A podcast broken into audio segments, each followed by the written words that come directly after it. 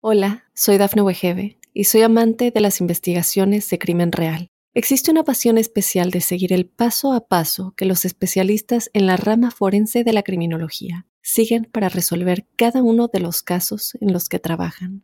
Si tú, como yo, eres una de las personas que encuentran fascinante escuchar este tipo de investigaciones, te invito a escuchar el podcast Trazos Criminales con la experta en perfilación criminal, Laura Quiñones Orquiza en tu plataforma de audio favorita.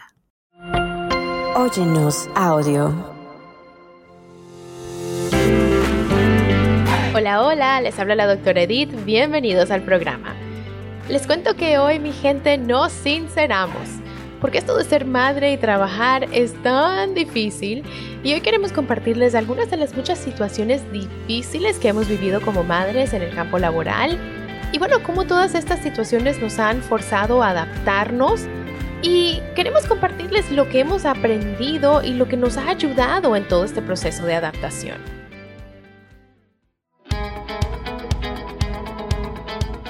Estás escuchando Entre Madres y Doctoras. Yo soy Edith Bracho Sánchez, soy médico pediatra en la ciudad de Nueva York. Y yo soy Evelyn Bracho Sánchez y soy doctora en biomedicina en California.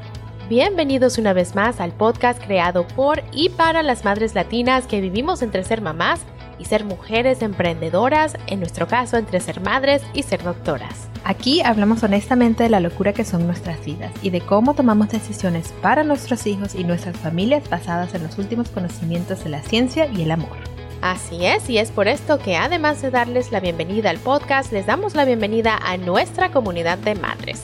Aquí se comparte, más no se juzga, y ya con esto nuestro show arranca ya. Recuerden rapidito que aquí les traemos información de salud de manera educativa, pero para problemas médicos deben consultar con su doctor. Ay, mi gente, está candente el tema de hoy, tenemos mucho que contarles. Y bueno, Evelyn, Tal vez empecemos por decir que obviamente cada familia es tan distinta y aquí no juzgamos a nadie, ¿no? Así es, Eddie. Cada quien toma sus propias decisiones, ¿no? Y vamos a estar hablando de las madres como nosotras que salimos a trabajar, pero reconociendo que todas las madres trabajamos, algunas con trabajos remunerados, con trabajos en oficinas, otras simplemente trabajamos desde casa o nos damos a la tarea de criar a nuestros hijos. Todos esos trabajos son completamente válidos. Sí, cada quien toma la mejor decisión para su situación y para su familia, ¿verdad? En su caso personal y bueno, todas esas cosas aquí se valen y se respetan. Y yo creo que también se vale decir que incluso entre las madres que trabajamos fuera de casa, cada quien tiene carreras distintas, ¿no? Sueños y ambiciones distintos, nuestras vidas son distintas y también se vale, ¿no? O sea, imagínate yo soy pediatra, no es lo mismo ser pediatra que ser cirujana que opera todas horas de la noche, ¿no? Todas esas cosas se valen, se entienden, se comprenden y se apoyan. Pero bueno, Evelyn, entre todo esto también creo que pues tenemos muchas cosas en común, ¿no? Las madres que trabajamos fuera de casa, por decirlo así, y muchas lecciones de las que podemos aprender juntas. Y te cuento que iba a empezar por hacerte una pregunta, pero justo esta semana, Evelyn, antes de grabar, te pasó algo un poquito fuerte en el trabajo. Me llamaste anoche bastante molesta, por decirlo así. Cuéntale a la gente qué fue lo que sucedió, porque yo creo que ilustra mucho de lo que vivimos las madres en el ámbito laboral. Cuéntanos. Sí, ¿no? Y, la llamada anoche fue, necesito cinco minutos de tu tiempo, voy a hablar y ya después colgamos, porque las dos estamos ocupadas. como suelen ser nuestras llamadas. Pero, a ver, yo regresé al trabajo de mi permiso de maternidad en abril y la guardería de Miles no comenzaba sino hasta el primero de junio. Entonces yo tuve una conversación con mi manager y al mismo tiempo mi manager tuvo una conversación con su manager. O sea, esto fue algo que cuadramos dos niveles por encima de mí, que yo mayo y abril iba a trabajar desde casa y iba a ir a la oficina en momentos que fuesen necesarios, ¿no? Reuniones grandes donde era necesario mi presencia física. Y pues así lo hicimos de esa manera, ¿no? Mi esposo y yo trabajamos los dos desde casa en abril y mayo para podernos quedar con Miles. Esta semana tuve una reunión con mi manager otra vez y me dice, Evelyn, yo sé que tú y yo lo hemos hablado, no hay problema, pero te tengo que comentar que hubo el feedback en el grupo de que tú no estabas en la oficina presente, ¿no? No estabas en físico en la oficina hay una persona, no te puedo decir quién fue, que pasó por tu escritorio varias veces y no te vio. Y decidió que era importante reportarlo. Entonces, a ver, gracias a Dios yo tenía había tenido esa conversación con mi manager y con la directora de grupo y ellas sabían, estaban al tanto de mi situación, pero esta persona, sin saber mi situación personal, decidió que era importante para él o para ella reportarme como ausente en mi trabajo, sin saber que yo, mi trabajo siguió andando, ¿no? O sea, a ver, mi trabajo en ningún momento se vio afectado. Si tú le preguntas a las personas con las que yo trabajo directamente, en ningún momento estuve ausente, simplemente lo hice desde casa. Entonces, bueno, mi pregunta obviamente fue, ¿cómo me afecta esto? ¿no? Y mi manager me aseguró que no tiene ningún tipo de impacto sobre mi reporte anual o mi evaluación anual, pero pues estamos hablando de mi reputación ahora, ¿no? Entonces, me siento que tengo como que ojos encima en todo momento, que tengo que justificar cada vez que me paro de mi escritorio para ir a bombear leche porque yo sigo amamantando, que tengo que justificar cada vez que voy a ir al baño y que voy a tener una reunión fuera del edificio donde está mi escritorio. O sea, siento que en todo momento me están observando y que casi que tengo que dejar una notica en mi escritorio. Estoy trabajando en el edificio tal. Lo cual me parece ridículo, ¿no? Porque esta persona no se enfocó en mi trabajo, no se enfocó en mi productividad, se enfocó en que yo simplemente no estaba calentando mi silla. O sea, ella pasó y dijo, aquí no hay nadie. ¿Qué pasó? Y Primero, qué ridiculez. Primero, que gente tan metiche, ¿no? O sea, haz tu trabajo, déjame hacer el mío, no seas metiche, empezando por ahí, ¿no? Pero segundo, que, conchale, vienes llegando de un permiso de maternidad, Evelyn. O sea, se sobreentiende que hay días en los que, como ya lo mencionas, vas a tener que ir a bombear leche porque todavía estás amamantando a Miles se sobreentiende que hay días que vas a salir un poquito más temprano del trabajo físico en persona, ¿verdad? Porque tienes que ir a buscar a los niños de la guardería, aunque a veces uno termina de trabajar en las noches, me pasa mucho, lo hago mucho. Exacto, tal cual. Digo, voy a tomar un break, voy a ir, voy a buscar a mi muchacho, vengo, le doy cena, lo baño, lo acuesto y después termino las cosas del trabajo. Y eso no impacta tu productividad, por decirlo así, ¿no? O sea, son muchas cosas que esta persona obviamente decidió pues pasar por alto, ¿no? Pues obviar, no mirar, no tener pues esa compasión y ese entendimiento con una madre que está volviendo recién de haber tenido un niño, ¿no? Tal cual, tal cual. Y sabes, también cuando me echabas este cuento, yo pensé, es casi que como retaliar contra alguien, ¿sabes? Es casi que como que ah, o sea, tú no estás aquí, pero yo sí, entonces te voy a meter una zancadilla, entonces te voy a hacer algo para que a ti te reporten. Y, de hecho, no pasó a mayores porque mi manager y la directora del grupo estaban al tanto, pero esta persona pudo haber ido, en vez de mi manager, a recursos humanos a reportarme ausente. O sea, simplemente decidió traerlo primero a colación en el grupo antes de llevarlo a recursos humanos, pero totalmente, o sea, me afecta de una manera que en estos momentos es nada más mi reputación, pero pudo haber puesto en riesgo mi trabajo. Claro. Y Evelyn, yo creo que más allá de eso, yo creo que también habla de las expectativas que tenemos con las madres que vuelven al trabajo, ¿no? Y es que un día vi un TikTok y me sentí tan identificada. Yo sé que suena ridículo que lo haya visto en TikTok, pero es que en serio lo vi en TikTok y decía, a las madres, pues nada, la expectativa es que trabajemos como que no tenemos niños y seamos madres como que no trabajamos, ¿no? Es como que esperan que seamos 100% aquí, 100% allá, como si la otra parte de nosotras no existiera.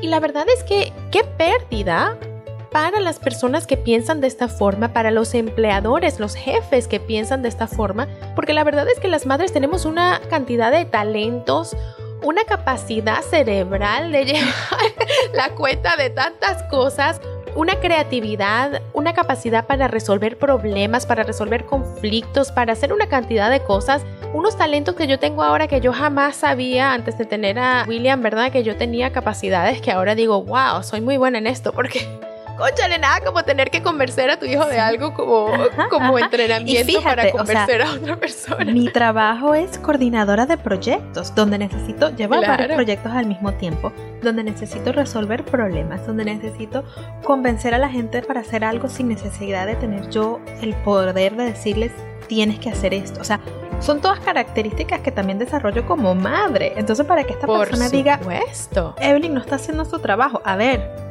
o sea, mis trabajos, los dos van de la mano, uno con el otro. O sea, los dos. Lo que desarrollo en uno lo aplico en el otro y lo que desarrollo como madre lo aplico también en el trabajo. Entonces, pues sí me dolió, ¿no? Sí estoy dolida.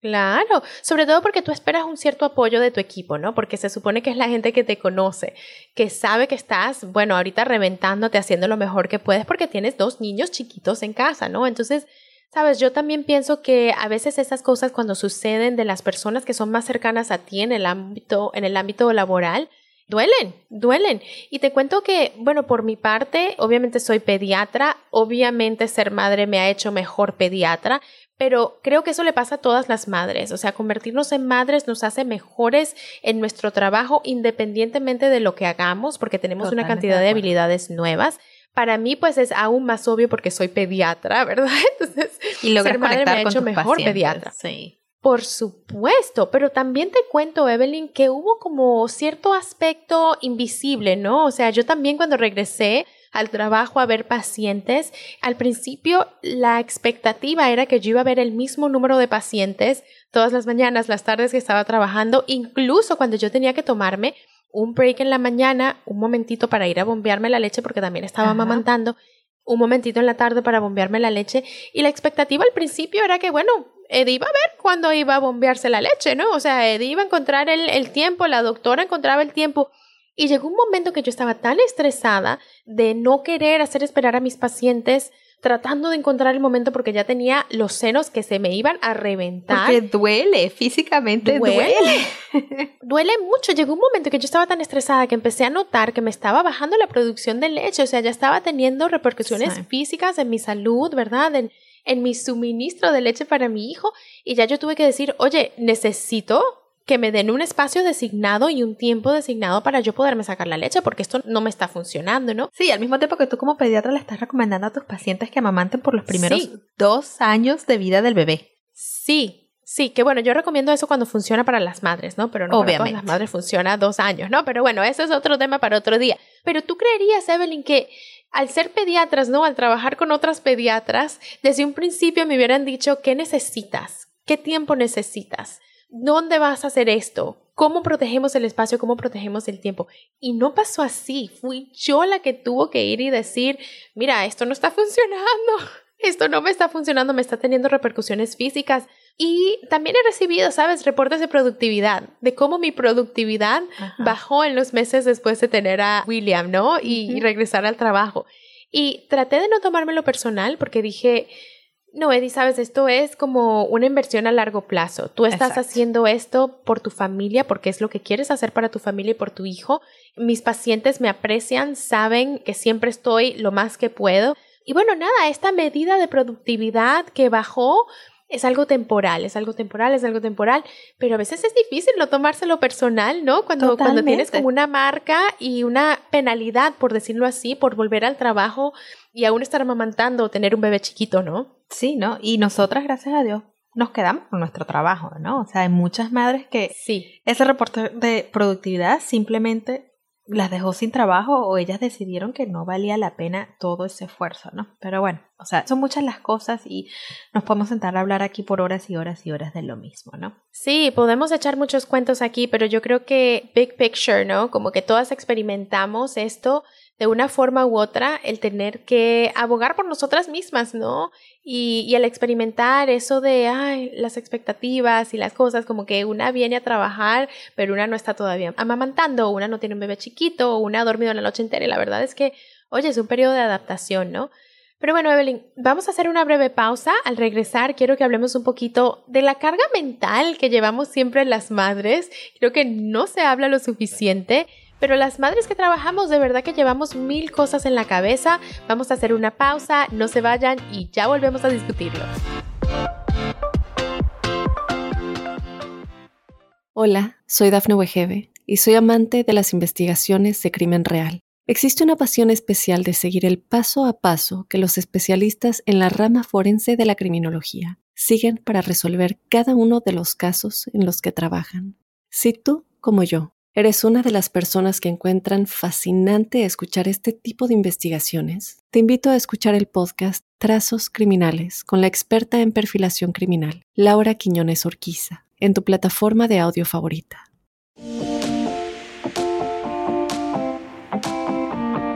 Y ya estamos de regreso familia, como empezamos a decir antes de la pausa, son muchas las cosas que una madre lleva en su cabeza. Evelyn, en estos momentos hoy, aquí, grabando aquí, ¿verdad? Entre nosotras dos y nuestra productora Ángela Castellanos, la doctora Ángela Castellanos, cuéntanos qué tienes en tu mente? De todo, de todo. Te ríes, te ríes. Me río porque estoy hablando contigo, pero al mismo tiempo mi cerebro está calculando cuándo fue la última vez que comió Miles. Estoy pendiente del celular de que me digan en la guardería que sí se tomó su tetero porque ha estado teniendo problemas aceptando el tetero.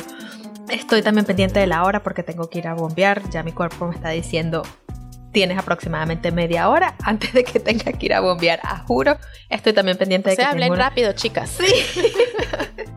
Estoy pendiente de que tengo una reunión a las 10 y media para la cual me tengo que preparar. Estoy grabando este podcast en casa, pero tengo que manejar a la oficina. Obviamente ir a calentar mi silla, como ya les conté. Estoy también pendiente de que, bueno, mi casa es un desastre, ¿no? O sea, tenemos platos sucios de anoche, tenemos juguetes por todos lados, tengo que lavar ropa porque mis hijos no tienen pijama, tengo que ir a comprar pañales, tengo que pedir un regalo del Día del Padre, que es este domingo. Eh, ajá. Ajá tengo que ir a arreglar mi computadora del trabajo porque también está haciendo unos updates, unas cosas, o sea, miles de cosas, ¿no? Mi cabeza ahorita está dividida entre una cajita para Mason, una cajita para Miles, una cajita para mi casa, una cajita para mi esposo y una cajita para mi trabajo. Entonces, de esas, cada una cajita que tengo que ir haciendo. Tengo que comprar pañales para Miles, tengo que comprar ropa para Mason porque ya pasó de 2T a 3T. Tengo que limpiar mi casa, tengo que comprar el regalo del padre, ¿no? Entonces, estoy hablando contigo, pero al mismo tiempo pendiente del reloj porque tengo que ir a hacer todas esas cosas. Sí, y me pasa lo mismo, Evelyn, o sea, estamos en muchísimas cosas al mismo tiempo siempre, las madres en general y las madres que trabajamos. Yo creo que el trabajar esto, como ya lo decíamos, es dentro y fuera de la casa. Incluso cuando uno no trabaja fuera de la casa, dentro de la casa, uno tiene 20 mil cosas, 20 mil cosas que hacer entre limpiar la casa, entre, bueno, ¿qué se va a comer hoy? Yo ya estoy pensando, ¿será que quedó pollito el de anoche para darle hoy y no tengo que cocinar otra vez? Mientras estamos aquí grabando. Ay, no, no, no. ¿A qué hora lo voy a buscar? Tengo que hacer esto y esto antes de irlo a buscar. Mañana tengo que ver pacientes. Igual, me gusta prepararme antes de ir a ver a mis pacientes. Domingo, Día del Padre, no he comprado nada. No he comprado nada. Si tienen recomendaciones. no he comprado nada. Dios mío, ayúdame. Sabes, son muchísimas cosas, son muchísimas cosas las que tenemos en la cabeza y la gente a veces nos ve y la expectativa es que lleguemos a las reuniones así perfectas, sonriendo, así como que aquí estoy 100% de mí siempre. y la verdad es que, oye, sobre todo cuando tenemos niños chiquitos, no, ¿sabes? Es difícil. Y una vez más, como ya lo empezaba a decir en la primera parte del show, me parece que es una inversión por parte de los empleadores, ¿verdad? Por parte de los jefes apóyennos a las madres en estos años, cuando tenemos los niños chiquitos, ¿verdad? Donde tal vez no siempre podemos dar el 100% porque son muchas cosas, la sociedad no nos apoya, muchas cosas, pero si nos apoyan en los años que vienen, vamos a darles de regreso todo lo que nos dieron y más, ¿no? O sea, es una inversión tal cual en las madres, entendiendo que estamos haciendo una labor para nuestras familias y nuestra sociedad y que la inversión se les paga pues a múltiples, ¿no? Pero bueno, Evelyn, vamos a hablar un poquito, ya nos hemos como sincerado lo suficiente, yo creo. vamos a hablar un poquito de las cosas que nos han ayudado. Cuando te pones a pensar en el trabajo, a decir, por ejemplo, rendir, a manejar el estrés, ¿qué cosas te han ayudado, Evelyn? Sí, mira, o sea, como ya te decía, yo soy coordinadora de proyectos y tiendo a ver mi trabajo de manera muy práctica, ¿no? O sea, yo estoy coordinando en este momento cinco proyectos. Entonces yo uso mucho la tecnología y tengo como cinco cuadernos para cada proyecto donde está escrito absolutamente todo. O sea, yo ya dejé de de pensar que puedo llevar la cuenta de todo en mi cabeza. Todo lo tengo que escribir. Olvídate. Exacto. Sí. todo lo tengo que escribir y todo lo comparto con mis compañeros. Sí, o sea, si a veces hay proyectos en los que estamos trabajando dos y tres personas, estas herramientas de tecnología nos ayudan a que yo escribo mis notas y le digo a la otra persona, mira Greg, aquí te dejé mis notas para cuando vayas a la reunión. Sí, pero ha sido trabajado el aprender todas estas herramientas que tengo y la comunicación. Me tengo que estar comunicando con mis compañeros de manera casi que excesiva. A veces me dicen como que Evelyn, ya te entendí, ya. Y yo, bueno, ahí te va igualito mis notas para que sepas. sí. Me ha ayudado mucho también en el trabajo conversar con mi manager por adelantado, ¿sabes? O sea, yo a ella le dije, mira, yo necesito bombear cada dos y tres horas. Y me dijo, Evelyn, ponlo en tu calendario para que la gente no te ponga en ningún tipo de reunión durante ese tiempo. O sea, es un tiempo protegido. Pero necesito el apoyo ¿no? de mi manager.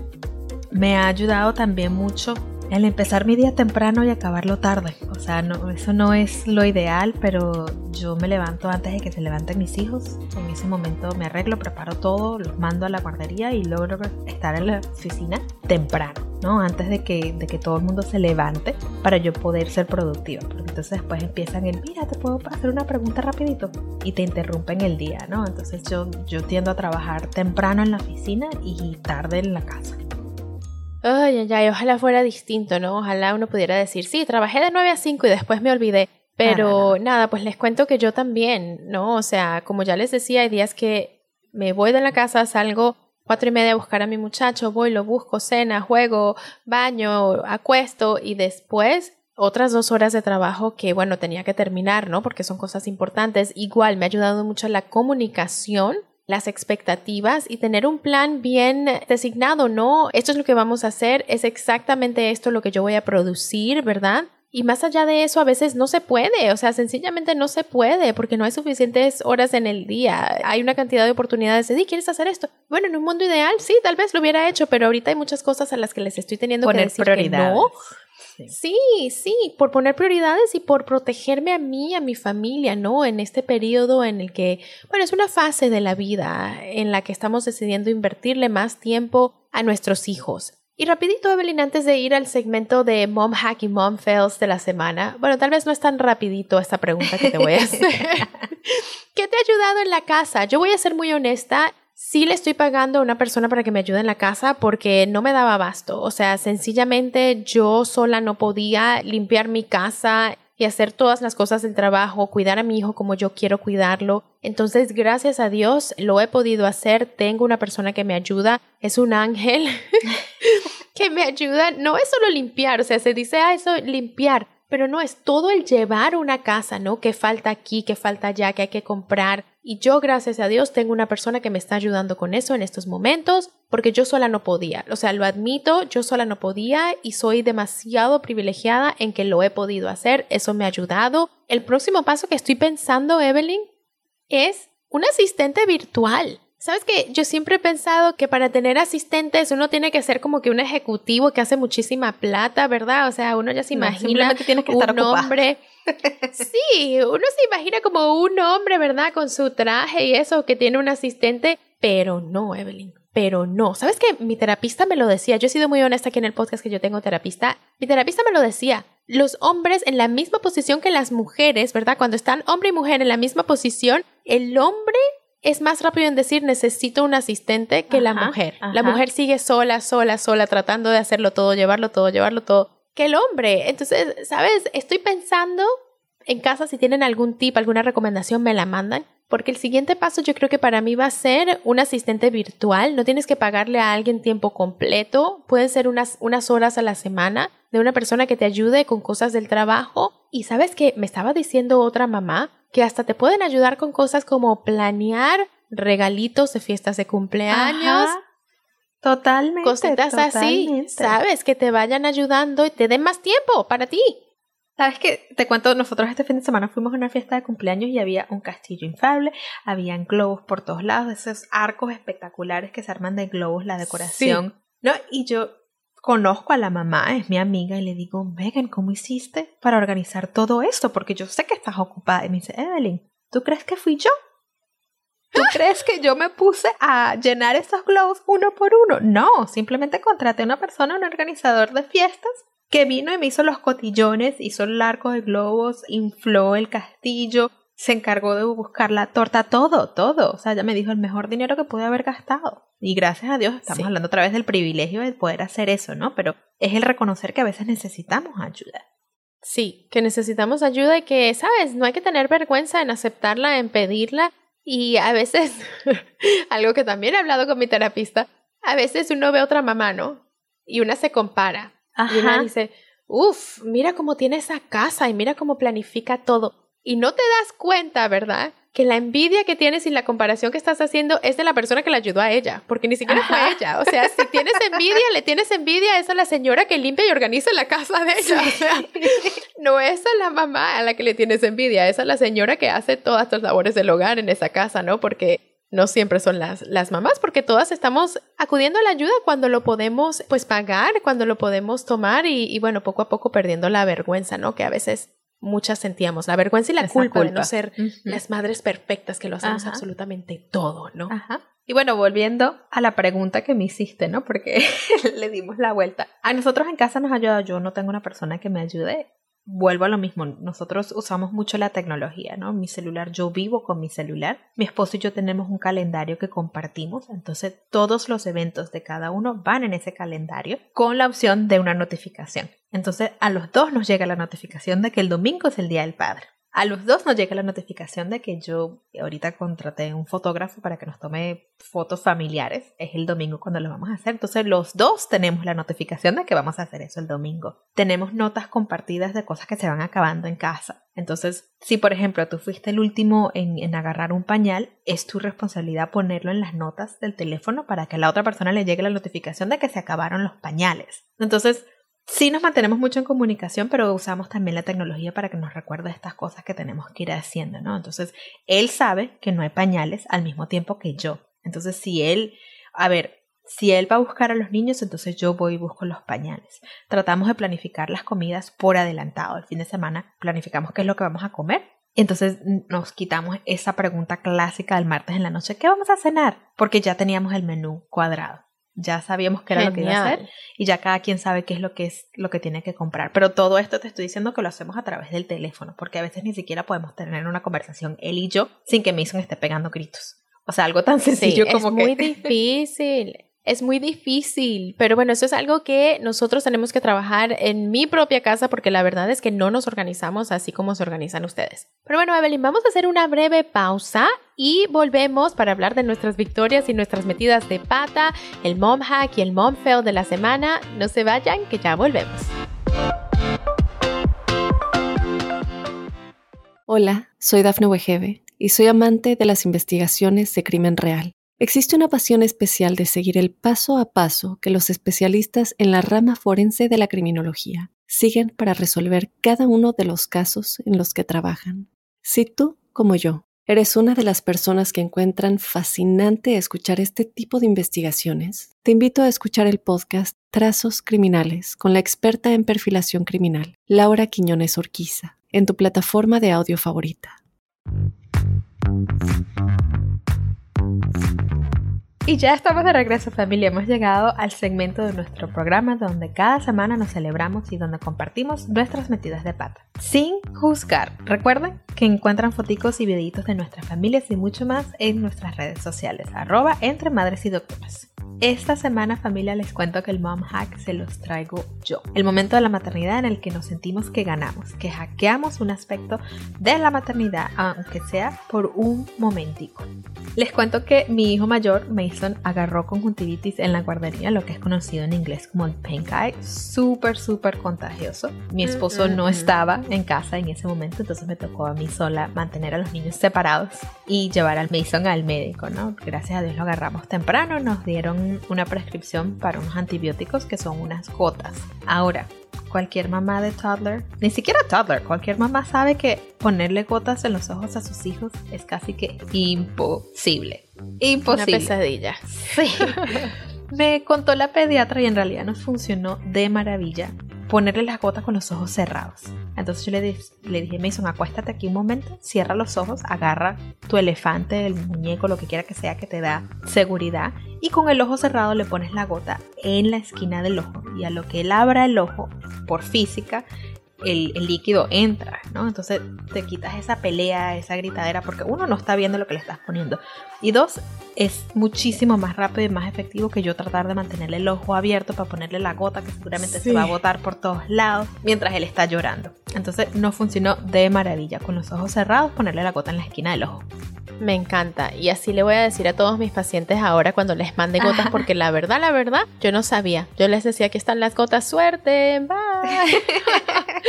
Entonces, ahora les voy a decir así también. Y bueno, mi gente, por cada hack, lastimosamente hay uno o más fails o metidas de pata, porque aquí somos honestas. Esta semana, nuestro mom fail se los traigo yo.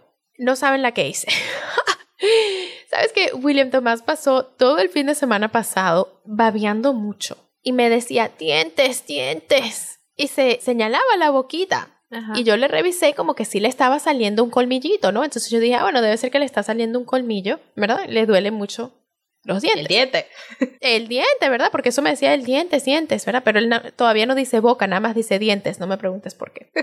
Bueno, total que yo me quedé con la idea de que era que le estaba saliendo un diente, que le estaba saliendo un diente. Pero al mismo tiempo no quería comer mucho. Yo dije, bueno, debe ser que le duelen mucho los dientes, ¿verdad? Totalmente normal. Resulta que Sí, lo mando para la guardería, me llaman de la guardería, cuando se despierta de su siesta me dicen, William tiene fiebre, lo tienes que venir a buscar. Y yo, bueno, pero fiebre ahora, ¿qué sería? Llamo a la pediatra y le digo, mira, ¿sabes qué? Últimamente, la verdad, la verdad es que es difícil para mí pensar como pediatra con William Tomás es difícil ser mamá, ser pediatra al mismo tiempo con tu hijo, es difícil como que aguantarlo para revisarlo bien, revisarle los oídos, ay, él llora, entonces dije, ¿sabes qué? No lo quiero torturar yo, lo voy a llevar con su pediatra, que lo torture ella, que no es su mamá, ¿verdad? Y que lo revise bien. Bueno, resulta que llegamos allá, ella lo agarra, le dice, abre la boca, William abre la boca, le mete la paleta para bajarle la lengua, y cuando William baja la lengua, yo me quería morir una cantidad de llaguitas en el paladar que tenía ese niño. Pobrecito. Tenía el virus de mano, pies y bocas que ya lo había tenido, le dio otra vez y yo no me di cuenta. Yo no me di cuenta. La pediatra me dice, ¿tuviste las llaguitas? Y yo, ¿qué? ¿Qué llaguitas? Ay, Dios mío. ¿Sabes qué? Yo me iba muriendo. Yo dije, no puede ser que yo como pediatra no me di cuenta que mi hijo tenía manos, pies y boca, el virus este, pero no me di cuenta. Entonces, sabes, yo después de eso, bueno, me sentí súper mal, súper culpable. La verdad es que no hay medicina, no hay medicamento, entonces no es como que, uff, hubiera hecho algo muy distinto, porque en la verdad lo único que hay que hacer es esperar a que pase, darle a los niños cosas frías, cosas para el dolor, eso es lo único que se puede claro, hacer. Pero la culpa, ¿no? La culpa, la culpa. Y después dije, ¿sabes qué? Son cosas que pasan eres la mamá, no eres la pediatra en este caso, y ahí la importancia de ir donde un médico y revisar bien, porque a veces una como mamá, hay cosas que se le pasan en el día a día, en el trasnocho, en todo lo que está sucediendo, hay muchas cosas que se nos pasan y la verdad es que las expectativas que a veces tenemos con nosotras mismas, ¿verdad? Tenemos que ser un poquito realistas. Entonces, bueno, vengan para el médico, estamos para ayudarlos, mi pediatra estuvo para ayudarme a mí y gracias a Dios. Y gracias a Dios él recibió la ayuda que necesitaba, o sea, como ya tú lo dijiste, no pasó a mayores porque fuiste y dijiste, ¿sabes qué? Yo necesito ayuda. Me parece así es.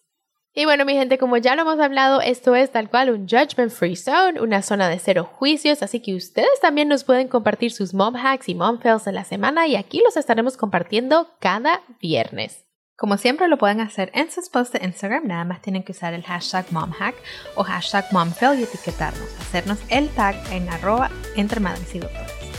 Ojalá lo suban para saber que no estamos solas. Y con esto hemos llegado al final de este episodio de Entre Madres y Doctoras.